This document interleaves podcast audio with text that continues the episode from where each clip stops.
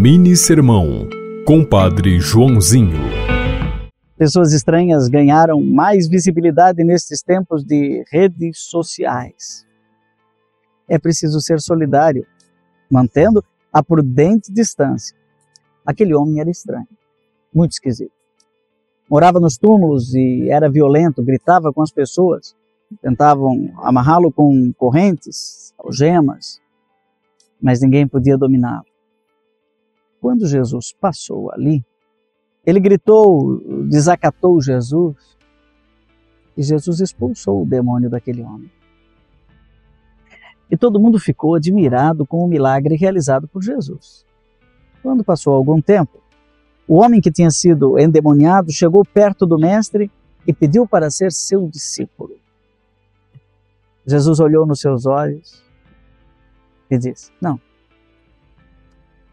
Volta para tua casa. Vai para junto da tua família.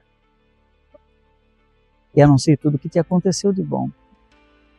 E foi isso que aquele homem fez. Jesus curou o homem, mas manteve distância.